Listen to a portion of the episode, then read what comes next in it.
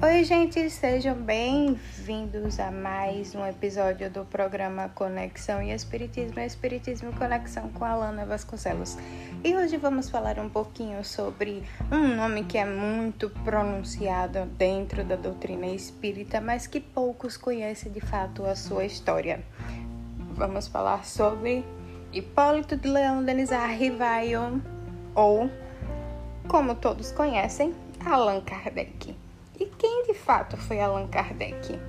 Allan Kardec, ele nasceu em Lyon, na França, e se tornou um grande cientista na França, ainda não conhecido como Allan Kardec, mas conhecido pelo seu próprio nome, Hipólito de Leão Denisard Rivaio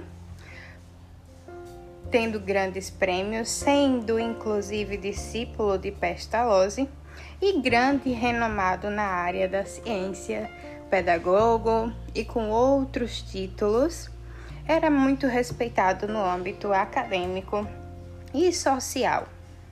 Filho de juiz, Rivaio começou a perceber a época grandes movimentos que rondavam a França, a exemplo das mesas girantes. Para quem não sabe, as mesas girantes foi um dos fenômenos que mais chamou a atenção para a vida pós-morte. E como é que funcionava? Um grupo de pessoas se reuniam como se fosse uma reunião mediúnica de hoje em dia, Porém, a comunicação era dada por meio das mesas girantes, em que quem participava garantia que as mesas giravam, enquanto vocês, os participantes, iriam perguntando, as mesas, que no caso os espíritos, iriam respondendo através do giro das mesas, do levantar das mesas. Isso chamou a atenção do nosso querido Rivaio, que na França cético do jeito que era, fazendo jus à época aos cientistas, foi investigar. E aí, Rivaio criou um método científico de comunicação com os espíritos através dessas reuniões, né?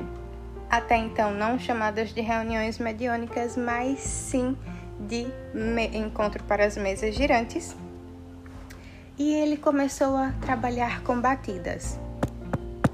Cada batida correspondia a uma letra.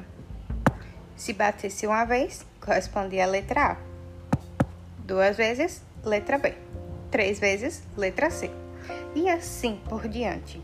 Foi assim, com esse método, e um método puramente científico, que Rivaio, e aí se tornando Allan Kardec, começa a conversar com os espíritos, a tirar todas as dúvidas sobre a vida pós-morte e a de fato apresentar a toda a sociedade o que a gente chama hoje de codificação da doutrina espírita.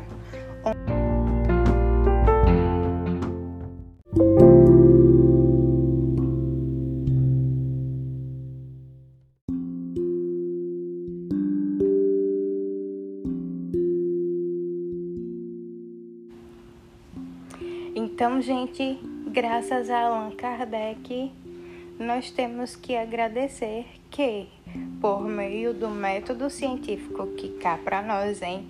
Que método científico que deu trabalho, hein? Então, graças a ele, hoje temos aí a compreensão por meio dos livros, o Livro dos Espíritos, o Livro dos Médios, o Evangelho segundo o Espiritismo, o Céu e o Inferno e a Gênese, a oportunidade de saber cada vez mais sobre o que está além dos nossos olhos.